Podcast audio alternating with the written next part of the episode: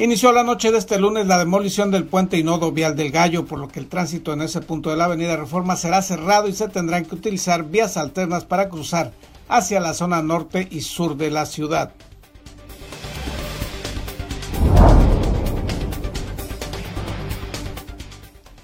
El desabasto del 25% de agua que vive en Senada podría reducirse en 15 o 20 días más, pero la falta de agua continuará pues el suministro de la planta desalinizadora se resolverá hasta fines de año y reconoce la CESPE que pagará agua que no se le suministra.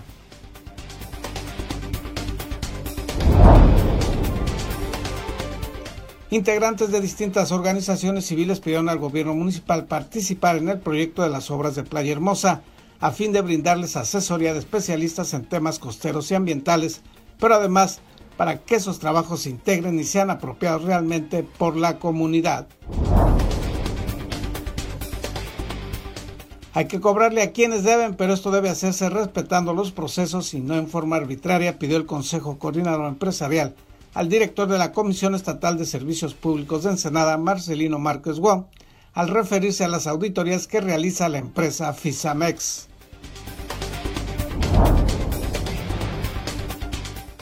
Otro homicidio más en este puerto. Una persona fue asesinada la mañana de este lunes dentro de su vehículo en la colonia Reforma.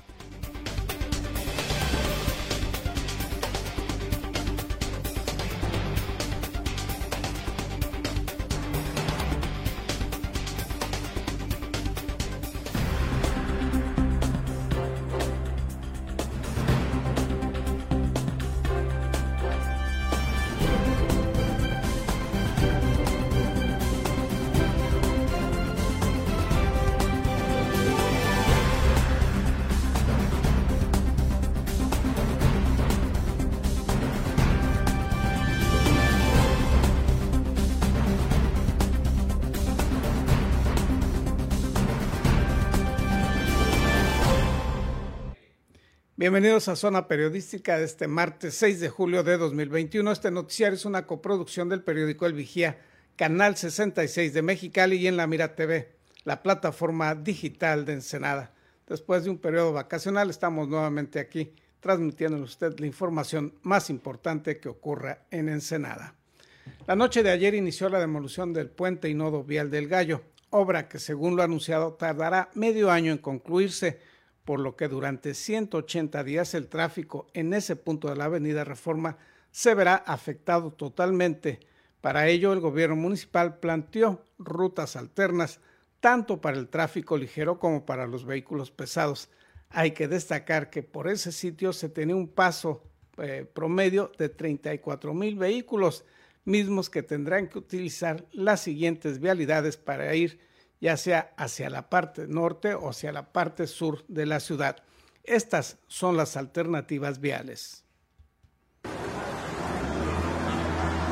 Sácale la vuelta al nodo.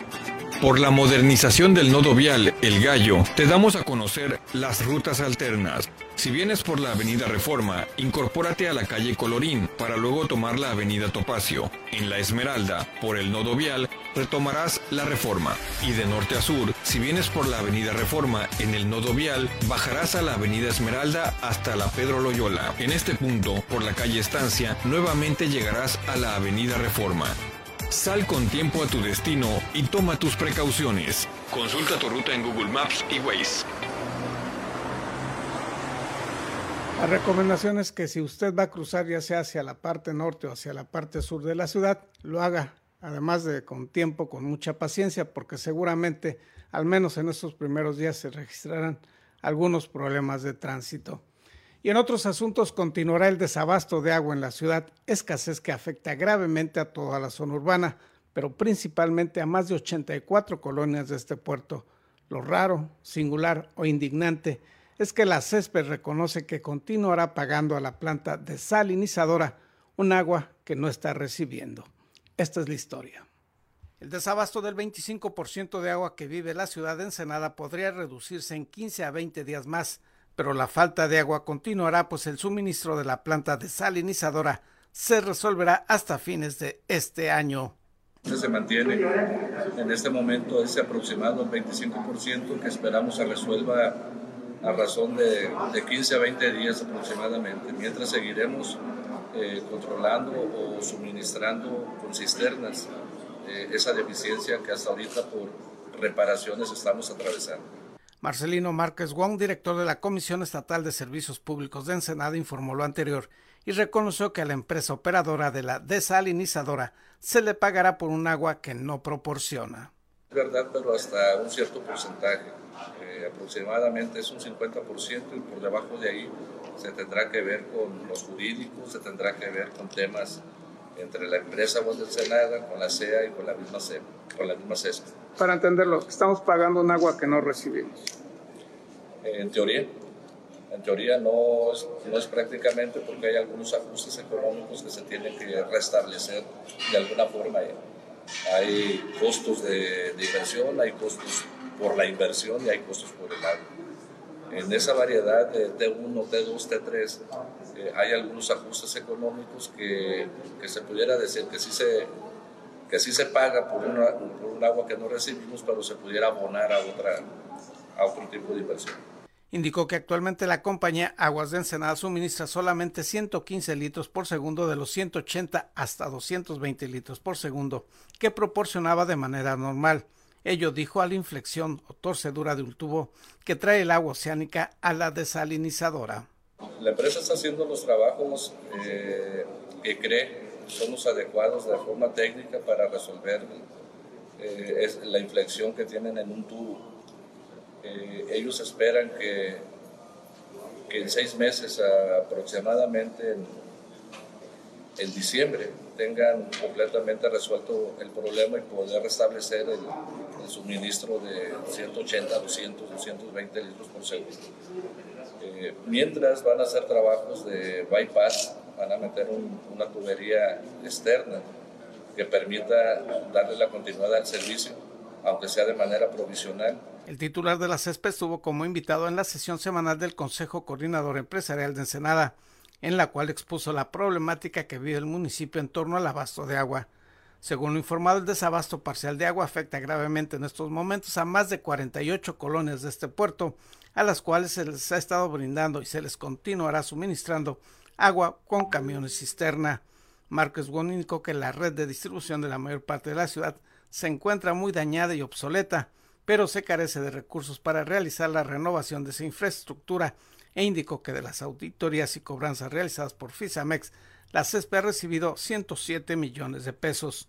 Puntualizó que algunos de los presuntos adeudos dados a conocer públicamente de grandes usuarios del municipio son una mera presuntiva y se tiene que esperar a que concluyan los procesos para determinar si efectivamente tales consumos y derechos de conexión que se cobraban son jurídicamente válidos. Informó para en la Mira TV Gerardo Sánchez García.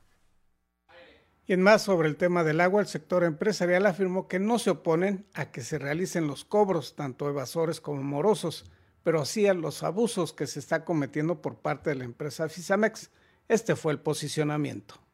Este, la, eh, digamos, la tendencia a exagerar, a imputar eh, supuestos consumos de agua eh, que no están probados. Entonces, eh, cuando las empresas se encuentran en esta situación, muchas veces eh, se les ha cortado el suministro de agua o de drenaje o se les ha amenazado con ello y algunas han optado por pagar. No siempre, en algunos casos hay adeudos legítimos que eh, enhorabuena que se estén cobrando, pero nos preocupa el tema de eh, algunas injusticias que se pueden estar cometiendo al no permitir los procedimientos eh, adecuados de defensa, que no corran los tiempos eh, correctos. Esto nos da una situación muy singular. La CESPE paga un agua que no le otorgan y cobra un agua que no existe. Y en otros asuntos, otro homicidio más en este puerto ayer lunes. Los detalles al regreso de una pausa publicitaria. Hola, soy Gerardo Sánchez García y te invito a ver en La Mira TV, la plataforma digital de Ensenada. Síguenos a través de nuestras redes sociales.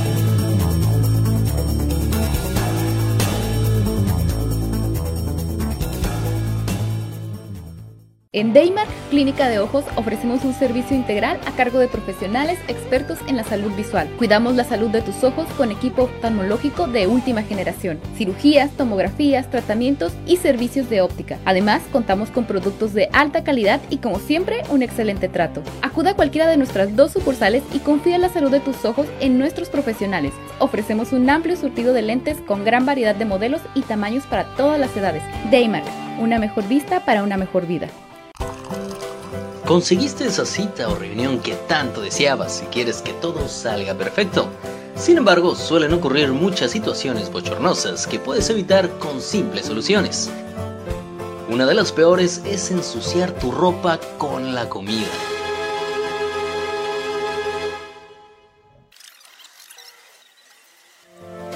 No te manches, usando nuestros baberos de alta calidad y diseños únicos. Protégete con estilo, siempre tenlos contigo. Eventualmente lo vas a agradecer.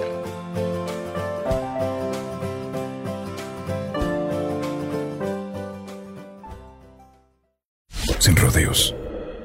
El COVID existe. El COVID cuesta. El COVID duele. El COVID mata. Sin excusas, protégete del COVID. Cubre bocas, sana distancia, lávate las manos. Campaña unificada para crear conciencia. Sácale la vuelta al nodo. Por la modernización del nodo vial El Gallo, te damos a conocer las rutas alternas. Si vienes por la avenida Reforma, incorpórate a la calle Colorín para luego tomar la avenida Topacio. En la Esmeralda, por el nodo vial, retomarás la Reforma. Y de norte a sur, si vienes por la avenida Reforma en el nodo vial, bajarás a la avenida Esmeralda hasta la Pedro Loyola. En este punto, por la calle Estancia, nuevamente llegarás a la avenida Reforma. Sal con tiempo a tu destino y toma tus precauciones. Consulta tu ruta en Google Maps y Waze.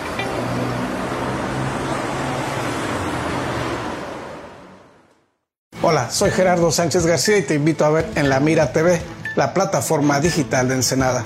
Síguenos a través de nuestras redes sociales.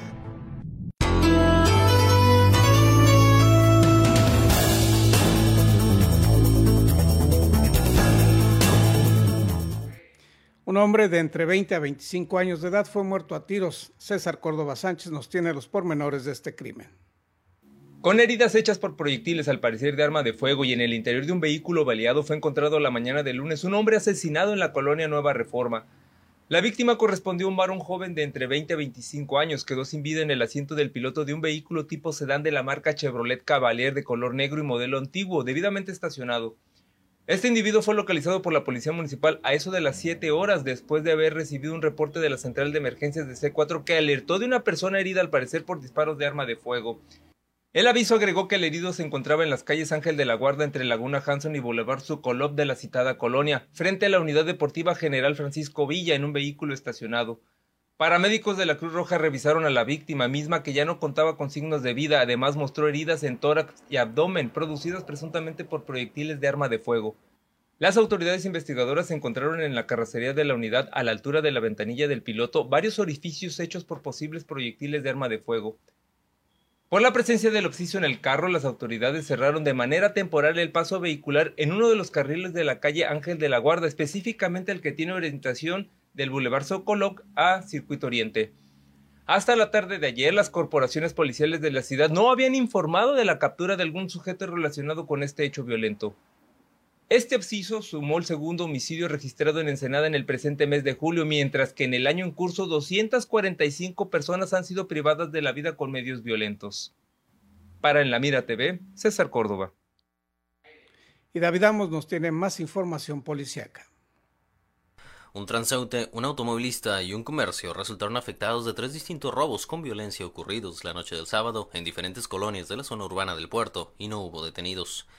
El reciente atraco se presentó alrededor de las 21.45 horas en la colonia Misión de este puerto sobre la calle 11, en la acera del paradero del transporte público de la zona. En este sitio, una mujer fue despojada de su bolsa por un desconocido, armado con un artefacto de fuego tipo pistola, quien se apoderó de una cantidad de 800 pesos y un teléfono celular propiedad de la víctima.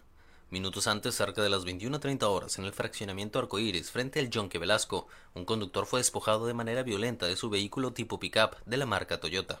De manera anterior, alrededor de las 19 horas, otro sujeto armado robó una cantidad cercana a los 5 mil pesos de un establecimiento comercial con razón social Agua 2000 de las calles Calafia y Punta China de la colonia Popular 1989. Luego de diversos actos vandálicos registrados en las últimas semanas, la titular del Instituto Municipal del Deporte y Recreación de Ensenada insta a sumarse a las secciones para el cuidado de las unidades deportivas. Laura Marmolejo Toscano destacó que pese al esfuerzo para dignificar las 80 unidades administradas por el Inmudere, siguen registrándose incidentes que dañan las instalaciones municipales.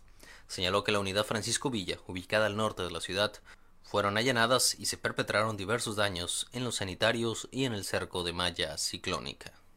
Alrededor de las 11.25 horas de este lunes 5 de julio, reportó C4 que en el libramiento Ensenada, a la altura del kilómetro 17, se había suscitado un accidente de tránsito con una persona lesionada, motivo por el que se abocó las unidades policíacas. Al arribar, oficiales confirmaron el hecho al visualizar un vehículo tipo sedán que se había impactado con el lado derecho contra un talud de piedra. Asimismo, uno de los pasajeros se encontraba lesionado, por lo que solicitaron el apoyo de paramédicos, quienes le brindaron los primeros auxilios manifestando posteriormente que carecía de signos vitales. Una mujer de la tercera edad sin vida resultó de un fatal encontronazo registrado el pasado sábado en la carretera escénica entre un vehículo y un poste metálico. La víctima se trató de una mujer de 60 años, quien conducía un vehículo tipo sedán de color café y que mostró daños materiales totales en la parte frontal y ventanillas laterales al estrellarse contra la base metálica de un anuncio instalado en la carretera. La media tonelada entre metanfetamina y marihuana, decomisada por el ejército mexicano en el sur de Ensenada, fue evaluada en una cantidad superior a los 140 millones de pesos. La Secretaría de la Defensa Nacional informó que el aseguramiento ocurrió el 24 de junio del año en curso, en las inmediaciones del puesto de control militar instalado de manera permanente en la delegación Punta Colonet. En este sitio, detalló, fueron incautados 508 kilogramos de una sustancia sintética conocida como metanfetamina, contenida en diversos contenedores de plástico de tamaño mediano. Con información de César Córdoba, para En la Mira TV, David Amos. Piden a la SEDATU y al gobierno municipal que permitan la participación de la comunidad en las obras que se realizan en la zona de Playa Hermosa. Después de que la coordinadora de gabinete del vigésimo tercer Ayuntamiento de Ensenada, Elvia Martínez Santos, señalara que existe desinformación en torno al tema ambiental y que no se está afectando ni la fauna ni la flora de la zona costera en los trabajos de remodelación y demás obras en Playa Hermosa por parte de la SEDATU, Grupos ciudadanos en conferencia de prensa este lunes exigieron ser involucrados en la construcción de dicha obra, puesto que no existe información alguna ni mecanismos de participación ciudadana para la vigilancia y verificación de la correcta edificación del proyecto. Solicitamos al presidente municipal nos dé una audiencia con el fin de que expertos en tema de procesos costeros y otras organizaciones civiles como Skate Baja, este, grupos de, de skate participen en, la formulación de este proyecto. El mismo convenio que, existe entre el ayuntamiento y la SEDATU establece que debe de haber un mecanismo de participación ciudadana, cosa que el gobierno municipal está omitiendo cumplir. Daniela Ramírez, presidente de Skate Park Baja Asociación Civil, señaló que en torno al parque de patinaje no se tienen conocimientos sobre si será de calidad, funcional y si existirá algún muy necesario proyecto de mantenimiento. También tomar en cuenta que ah, el mantenimiento, el mantenimiento de la obra en sí debe de ser parte del proyecto. No es algo que se, tome en cuenta jamás en ningún parque, menos aquí en Ensenada. Independientemente de lo que el Ayuntamiento de Ensenada busque maquillar, la Semarnat mantiene clausurada la obra por la falta de autorización ambiental. Ello, luego de que grupos ambientalistas interpusieran un amparo que obligó a la Profepa a intervenir. Por esto, la Asociación de Oceanólogos de México, en voz de Carlos Peinador, ofrece asesoría completamente gratuita para realizar las modificaciones pertinentes para que la obra pueda ser autorizada sin afectar el medio ambiente de Playa Hermosa. Porque en la ciudad tenemos bastantes recursos humanos muy capacitados en la zona, en la universidad, en el Instituto de Investigaciones Oceanológicas. En la misma Asociación de Oceanólogos hemos ofrecido nuestra colaboración eh, gratuita para el gobierno municipal en dar asesoría técnica. Estamos en la mejor disposición, pero ha habido, eh, yo creo que poca disponibilidad a proporcionar la información. Como sabrán, ya hay recursos legales. Ahorita la Profepa tiene suspendida la obra por falta de autorización de impacto ambiental. Las obras en Playa Hermosa tienen un monto asignado de 35.8 millones de pesos que contempla la instalación de sanitarios, módulos para la venta de comida, canchas de voleibol playero, áreas verdes y una pista de patinaje. No nos están diciendo realmente qué va a pasar, cómo va a pasar. Nos, enseñan unos renders, unas imágenes, pero no nos están diciendo qué y cómo. Nos están diciendo, espérense, no es como si dijeran, vamos a darles un regalito. Y no son regalos, ¿no? Son regalos, son obras que necesita la comunidad. Entonces, es en ese sentido, es de que no nos involucran en ningún momento. Y es decir, pues bueno, ¿hasta qué, no? ¿Qué tanto tenemos que estar ahí esperando para ver si va a ser una buena obra o una mala obra? Para la Mira TV, David Amos. Integrantes de distintas organizaciones civiles pidieron al gobierno municipal participar en el proyecto de las obras de Playa Hermosa, a fin de brindarles asesoría de especialistas en temas costeros y ambientales, pero además para que esos trabajos se integren y sean apropiados realmente por la comunidad. Pidieron asimismo se proporcione información detallada de lo que se pretende hacer en esa zona, pues con los datos con que se cuenta públicamente no se puede dar una opinión, ya sea a favor o en contra del proyecto. Estamos eh, solicitando que nos permita el gobierno municipal participar o que convoque a una mesa de trabajo en donde podamos participar en lo que son las obras de la playa pública en Playa Hermosa. En este momento están suspendidas las obras, pero consideramos que se puede mejorar el proyecto si se nos proporciona información y si se toma en cuenta sobre todo la opinión de expertos, que los hay muchos en la ciudad y que podrían hacer una mejor obra de lo que se está proponiendo hasta el momento. En estos momentos explicó Carlos Peinador Sánchez, presidente de la Asociación de Oceanólogos de México y consultor ambiental. Lo único que se sabe es que la obra está suspendida por carecer de la autorización de impacto ambiental, pero se considera que podría recuperarse el proyecto. Ello, por supuesto, enfatizó con las observaciones e indicaciones de especialistas que radican en Ensenada y están dispuestos a participar sin costo alguno en una propuesta que esté acorde al marco legal y que no dañe la playa. El principal argumento es que no tiene autorización de impacto ambiental, entonces eso contraviene la ley del equilibrio ecológico y protección al ambiente. Eh, de hecho, en el transcurso, tengo entendido, de cuando los amparos han ido corriendo, ya la Semarnat incluso negó la autorización de impacto ambiental que había solicitado eh, la constructora que está haciendo las obras. Entonces, bueno, desde el punto de vista jurídico, ese es un argumento este, de peso, porque no tiene permiso la obra en materia ambiental. Y otro argumento es que se están eh, dañando las dunas costeras, lo cual está prohibido. Queremos, dijo, dialogar, buscar mayor información y presentar propuestas que permitan que el proyecto no se pierda, puntualizó Peinador Sánchez. En el mismo sentido se manifestó Daniela Ramírez, presidente de Skate Baja, al referirse a la pista de patinaje que se construiría en Playa Hermosa. Lo que yo vengo, eh, lo que yo vengo representando y solicitando, y sí solicitando al gobierno municipal es que se incluya y que se involucre a la comunidad que va a ser beneficiada por la obra o las obras ¿no? Eh, desde, desde un principio, o sea, que, que, se informe, pero que se informe de manera completa, vasta, eh, abierta acerca de lo que es la obra y también del proceso que se está llevando a cabo ahorita señaló que no se podría estar en contra o a favor de un proyecto del que no se conocen los datos específicos y del que les gustaría saber más, así como también opinar en el aspecto técnico y básicamente dijo hacerlo un proyecto aprobado, respaldado y arropado por la comunidad.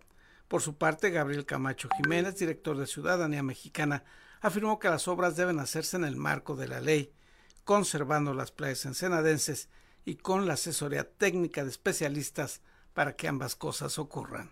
Que las obras se construyan con, con respeto al marco legal, conforme al marco legal de, nuestro, de, nuestro, de nuestra nación establece, eh, conservando la riqueza playera que tenemos. Eh, Ensenada históricamente ha ido perdiendo espacios de playa permanentemente y bueno, nuestra postura es proteger las playas que nos quedan, que las obras se hagan con conocimiento técnico y que eh, el ayuntamiento, como dicen mis compañeros, abra la información.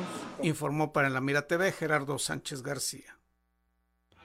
En información de última hora, eh, procedente de la Dirección de Comunicación Social de Seguridad Pública Municipal, se informa que alrededor de las 7.50 horas de este martes 6 de julio se reportó en el callejón Cuauhtémoc, esquina con Lázaro Cárdenas de la colonia del mismo nombre, que se encontraba una persona al parecer inconsciente y tapada con una cobija motivo por el que se dirigieron las unidades policíacas al lugar. Al arribar, los oficiales confirmaron el llamado al visualizar a un sujeto masculino envuelto en una cobija sobre una carretilla con manchas pardo rojizas. Posteriormente, los paramédicos determinaron que esta persona carecía de signos vitales. A raíz de ello, se acordonó la zona para que la Fiscalía General del Estado inicie las investigaciones correspondientes. Una persona más asesinada la mañana de este martes en el puerto de Ensenada. Pasando a mejores temas, David Amos nos tiene la información deportiva local, estatal y nacional. Y es tiempo de la mejor información del deporte local e internacional. Acompaña a tu anfitrión David Amos con la nota, el análisis y toda la cobertura de los atletas y eventos deportivos del puerto. Ya inicia en la mira Deportes. Hola, ¿qué tal amigos? Es un gustazo que el día de hoy nos estén acompañando. Llegó la hora de hablar de deporte. ¿Qué les parece si iniciamos precisamente con el balompié local porteño ensenadense? Porque el Club Deportivo Camrec una vez más sigue dando de qué hablar. Conquistó el sábado pasado, este fin de semana, en el campo nuevo Ensenada, la catedral del fútbol ensenadense, el tricampeonato de la Liga Municipal de Primera Fuerza y Juvenil de Ensenada al vencer por un gol a cero a El Gallo F7 y la prisión en el juego ya de vuelta de la final global por 4-1. Un golazo de tiro libre en el primer tiempo por parte de Manuel el zurdo Guerrero sentenció la derrota de los emplumados en la definición del torneo de Copa 2021. La María Pudo aumentar el marcador, pero las atinadas intervenciones del portero Juan Carlos Copetes Graciano evitaron una derrota más abultada para los dirigidos por Antonio El Pirul Mendoza. Y continuamos con más deporte local porque el viernes pasado el peleador de Vale Todo, bueno, local e internacional, hay que decirlo, el ensenadense Iván Choco Castillo salió triunfante ante el colombiano Dumar Roa en la función de combate global, al ganar por decisión unánime en la jaula de Miami, Florida. Castillo del Team Black demostró que está listo para grandes cosas en la empresa internacional de artes marciales mixtas y no desaprovechó la oportunidad, indicando que fue clave el trabajo realizado por sus coaches Arafat Torres y Roberto Mango Rodríguez. Y continuamos con deporte estatal porque en estos momentos están los Juegos Nacionales con ADE en distintas sedes de nuestro país, desde luego. Hay que felicitar a la selección de natación de Baja California por coronarse campeones nacionales de, primera, de la primera edición de los Juegos Nacionales con ADE, con un total de 23 oros, 14 platas y 10 bronce. Una selección conformada por los mejores atletas de los equipos de Baja California. Hay que decirlo, esto no es precisamente sorpresa. La natación por lo menos a nivel juvenil, siempre ha dado buenos resultados para el estado de Baja California. Por su parte, por artillería pesada de lo más fuerte que da Baja California, la selección de alterofilia de nuestro estado levantó en alto el nombre de su estado al obtener un medallero general de 26 medallas de oro, 15 de plata y 13 preseas de bronce. Puro poder, cachanilla. Y además el atletismo obtuvo el segundo lugar general solo detrás de Jalisco y superando a Nuevo León, demostrando que cuando se habla de deporte juvenil, nuestra entidad siempre es potencia. Eso es real, siempre los juveniles dan la cara por el Estado. Ahora, eso sí, lo que falta es demostrarlo más allá del ámbito juvenil en el alto rendimiento, demostrar que se puede competir internacionalmente, porque hay que decirlo también, ahí, ahí es el siguiente escalón donde hemos quedado a deber. Si se le declara culpable sobre el presunto desvío de recursos y corrupción, que Ana Gabriela Guevara se vaya de la Comisión Nacional de Cultura Física y Deporte de la CONADE. Esto lo declaró Paola Espinosa. Esto dice, se debe de investigar, se deben de tomar estas investigaciones como lo están haciendo ya desde hace tiempo y que se esclarezca todo lo que se tiene que hacer. Y si se tiene que ir, pues que se vaya. Y si no, le demuestren esto que están diciendo, pues entonces que siga adelante. Pero que siga adelante apoyando a todos los deportistas, que no sea tema de me caes bien, me caes mal, que sea tema objetivo de tener mejores resultados para nuestro país.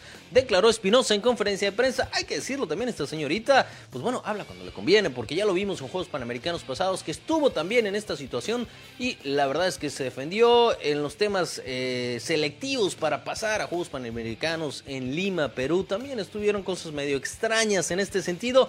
Eh, eh, la realidad es que tristemente el deporte mexicano, muchas veces tanto atletas como directivos y entrenadores, pues jalan cada uno para su molino y la verdad es que dejan mucho, pero mucho que desear. Veremos qué pasa con el tema de Ana Guevara, que vaya que ha sido la piñata de moda en estos últimos años. Y nos metemos a la Fórmula 1 porque Austria no fue la carrera de Sergio Pérez en la novena fecha del campeonato de la Fórmula 1. El piloto de Red Bull quedó sexto en un GP donde estuvo involucrado en tres incidentes, uno con Lando Norris y dos con Charles Leclerc, que le produjeron un par de sanciones de 5 segundos, pero no dudó en manifestar su molestia por la maniobra del británico y calificó como un desastre su carrera. Posteriormente al incidente con Norris, Pérez vivió otro par de incidentes con Charles Leclerc quien en dos ocasiones quiso rebasarlo, pero el piloto de los Toros Rojos se defendió al igual que lo hizo Norris con él y por ello fue acreedor a una doble sanción de 5 segundos. La presentación exitosa de Rogelio Funes Mori la noche del sábado con la selección mexicana fue noticia en Argentina, país donde nació el mellizo y en el que destacaron su inicio goleador con el tricolor ante Nigeria. En partido de preparación, pensando ya en la Copa Oro, Clarín, el diario de mayor circulación en el país sudamericano, su especial énfasis en que Funes Mori hasta el himno cantó. En su primera noche como mexicano en un terreno de juego tras la polémica sobre su naturalización para firmar un estreno inolvidable. Y para cerrar precisamente el tema deportivo, nos vamos con la buena temporada que finalizó Irving el Chucky Lozano con el Napoli. Le ha permitido aumentar su valor en el mercado de fichajes hasta alcanzar unos 45 millones de euros. Y esto no sería relevante a menos que les dijera la realidad. Pues bueno, que con ese precio, el delantero mexicano se ha puesto a la par de ni más ni menos que de Cristiano Ronaldo, que a pesar de mantenerse en un nivel sumamente alto en la Serie A y finalizar la campaña como líder de goleo con 29 goles a sus 36 años, vive un decrecimiento en su precio comercial y el ocaso de su carrera, por lo que se encuentra tasado en la misma cifra Cristiano Ronaldo que el Chucky Lozano. Y con esto cerramos la nota deportiva del día de hoy. Muchísimas gracias por su atención. Vamos a pasar a despedir a Gerardo Sánchez García. Ya lo sabe, ya está de vuelta con usted todas las mañanas, de lunes a viernes en punto de las 8 de la mañana, a través de La Mira TV y periódico El Vigía, la mejor información de nuestra ciudad del puerto de Ensenada. Que pase usted un excelente día. Mi nombre es David Amos. Hasta la próxima.